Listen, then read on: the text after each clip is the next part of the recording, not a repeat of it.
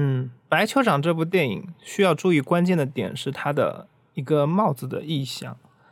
嗯，这部电影开头的一分钟里面，我们会看到男主角跟着女主角开着呃坐着火车来到了罗马，这时候他就很强调，就是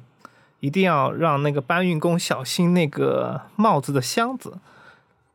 装帽子的箱子就 hat box 啊，它里面的英语翻译是 hat box。后面也很也经常会出现这个东西，比如说，呃，他第一次进到酒店的时候，就会问旁边的那个他的老婆男主角，呃，就是新婚妻子说：“哎呀，我的 hat box 在哪里？”后来发现被两个大箱子挡住了。这里他都会强调这个帽子的一个非常重要的点，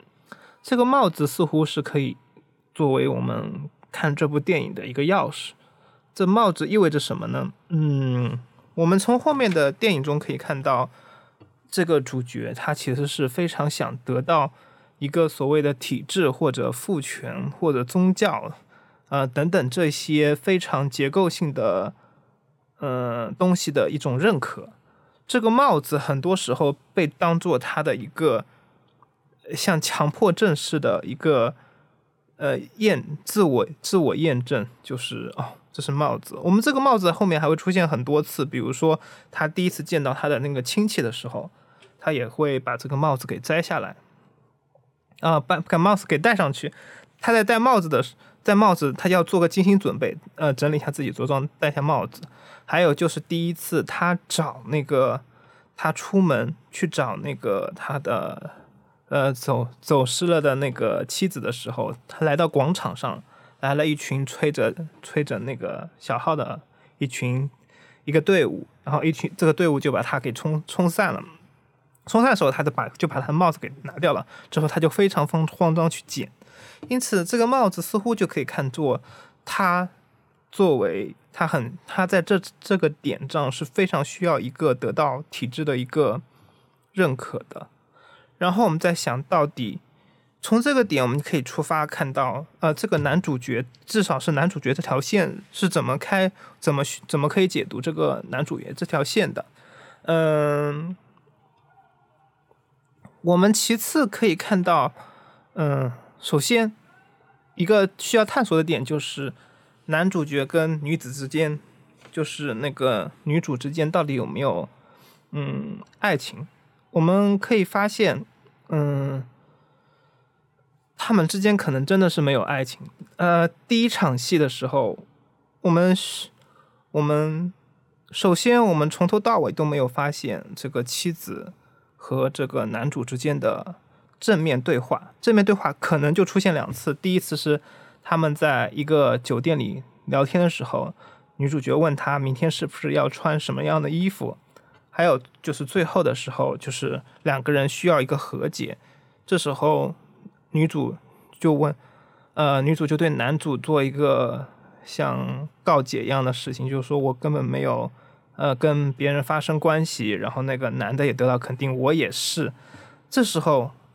发这这两处他们之间进行了一次两次所谓的交流，但其实我们看到这两个交流本身是不充分，甚至是他们，呃，爱情。并不存在的一个最大的、直最直接的证据。我们仔细看第一场那个那个两个人聊天的戏，就非常有意思。那个男人一直在自说自话，说的时候呢，他会强调一个非常嗯非常就是非常非常按顺序的一个安排，就是带有精确的时刻点。比如说十一点要去见见他们亲戚啊。后面要去参去什么去接见宗教宗，然后最后去浏览罗马的各种地方，然后最后他还是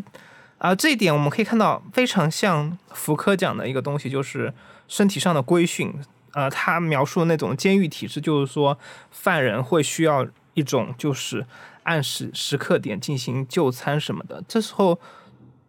经过一一段时间之后，这种权力的运作就会让。人让人的身体继承了这个权利本身，呃，就会呃，福克叫做身体权利，或者我们就看到人就会不知不觉的会按照这种一种时刻性的东西，呃，或者马克思主义时间观就会说这是一个定量时间，就会在人定量时间下，我们看发现只有人们是没有自我或者是所谓的个人价个体价值的。然后他特地强调了这种精准化的时间输出之后呢，然后他开始描述要和这个妻子说我们要有个浪漫的夜晚。但此时的镜头非常巧妙地带到了男子根本没有在看着妻子，因为他发现对他的妻子后面后面有一面镜子，呃，镜子这个意象，呃，在拉康那里他会说，呃，镜像期的一个概念，镜像期的概念就是说，人在镜像期的时候会产生一个自我的一个投射，他会幻想一个小他者是如何关照自己的。这时候，他会体现到自身身份的一种残缺，这种身份的残缺会让他，这种残缺感会让他想要组成一个完整的自我。他认为这就是这种照镜子的模式，就是体现了自我到底是怎么形成的。就他要企图弥合自己身体的碎片性。然后我们，因此我们这这里看到就是说，他在呃，当然他后面也会把这引申到，或者这这是。呃，这是这是那个弗洛伊德所说的自恋的一个来源，就是你会变成一个你所观察到的一个对象，这然后你会爱上镜子里投射的自己，这就是呃后面的劳拉穆雷把这个也引用到了那个对电影的研究中。我们这里可以看到，在此处，呃，男主似乎就在这里辨认出，就是说他其实是一种自恋化的。呃，自恋化的一个表示，表示，甚至可以说，他在这里是想说，他真正的目标是说要形成一个，在一个体制中找到自己的一个落脚点，自己的一个身份认同。嗯，他他跟他妻子的爱本身是不重要的，他甚至可以把这个爱跟性完全的剥离。后面我们可以看到有一个。暗示他可能跟一个妓女发生性关系的段落，也是反过头来可以佐证这个事情。就是说，他对他来说，那个浪漫的东西，也是他呃自恋或者是自我呃自我身份的一个重新界定的一个事情，跟这个妻子完全没有关系。呃，女性在这里完全变成了一种呃缺位的存在。就虽然他人在那里。所以说，那个妻子在在在此一直从来没有表表达过自己的一个诉求，所以从这个点看，我们就可以发现，嗯，一个点就是这个男主角他跟这个父权社会或者说是体制本身是这个男主这一部分的最大的关键点。后面的很多镜头也给我们展示了，呃，那些嗯。那些比如说一个高塔上的十字架，或之类的一些镜头，或者那个四处都有的一些天天使的雕塑，这些雕塑本身看似很美好，但其实它本质上却像监视器一样的，呃，关照的这些罗马整个罗马社会。所以我们会在，呃，在第二天，就是第二罗马的第二天的时候。呃，唤醒人们起来的并不是什么鸟声或者是车水马龙的声音，而是非常响的警笛声。这时候，镜头慢慢的拉到了整个罗马的建筑物上，那些繁华的建筑物背后，似乎已经不是那些繁华了，反倒像一颗，呃，一间间就是禁锢人们的监狱。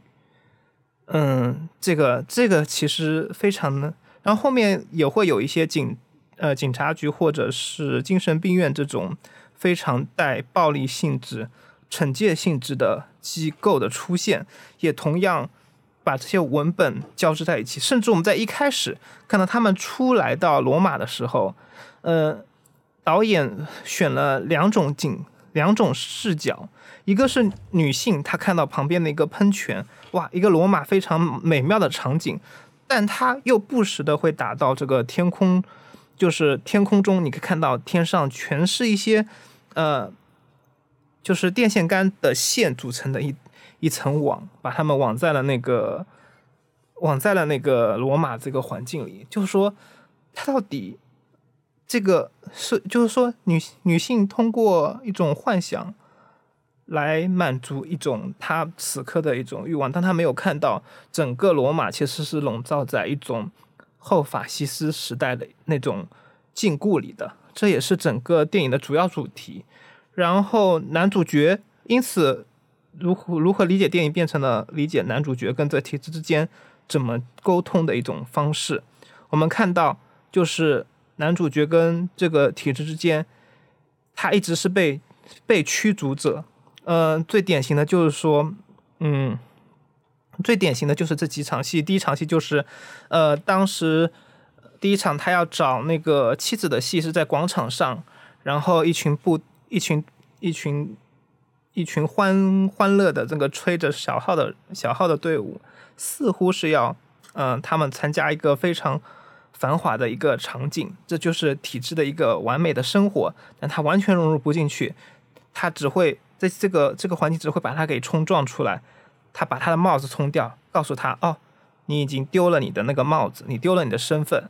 然后第二场，我们看到下一场戏里面，还有就是描述他跟他，嗯，他跟他的那个亲戚们一起吃饭的戏。呃，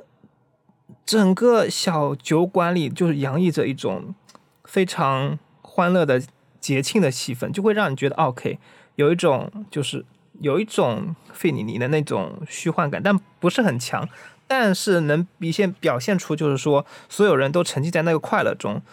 呃，但是每次打到主角的时候，你会发现他背后会有一道空空的窗户，窗户外有一些直白的、直白直给的那个那个大道路或者那个建筑物，会有上面两稀稀亮亮的人，表明他他还是在这个。这个所谓的这个这个美妙气氛之外，他还是被排除在这个体制的欢庆的这个节日之外。嗯，到后来他到那个他到那个警察局被审问的那场戏，呃，明显的会有一些法西斯时期的一些暗示。但这时候我们看到，也同样会有人群，他是在哪里出现的？就是那个，嗯。主角在呃在要逃走的时候，他会跟着那个人群走，又逆着人群走。那我们仔细看啊，第一开始人群是跟他做冲撞的，会把他的帽子给冲开，告诉他你是不符合我们身份的。后面呢，他开始选择呃跟着人群走，又不跟着人群走。然后对应的就是最后一场戏里面，我们可以看到最后那个呃他的那个亲戚告诉说，嗯，请。就是你们俩快加快点，我们要马上去见教宗了。这时候，这个这个镜头会越拉越远，我们看到的就是他会这这群这家人慢慢的又融入到了那群人群中，就说明这个嗯，这个主男主角的身份又渐渐的被这个体制所认同了。这这是一个明显的一个人群跟他的一个暗示。然后我们想想到底为什么在警察局里，嗯，会选择。嗯，会选择就是警察为什么在最后才选择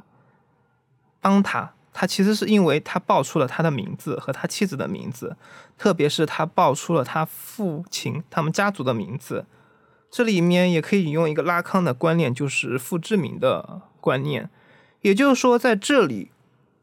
嗯，他被注册到了，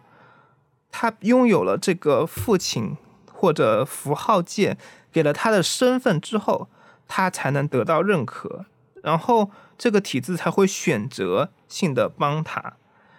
嗯，这是非常有意思的一个段落。还为什么一直要强调那个名字啊？一部分就是说带有种法西斯的一种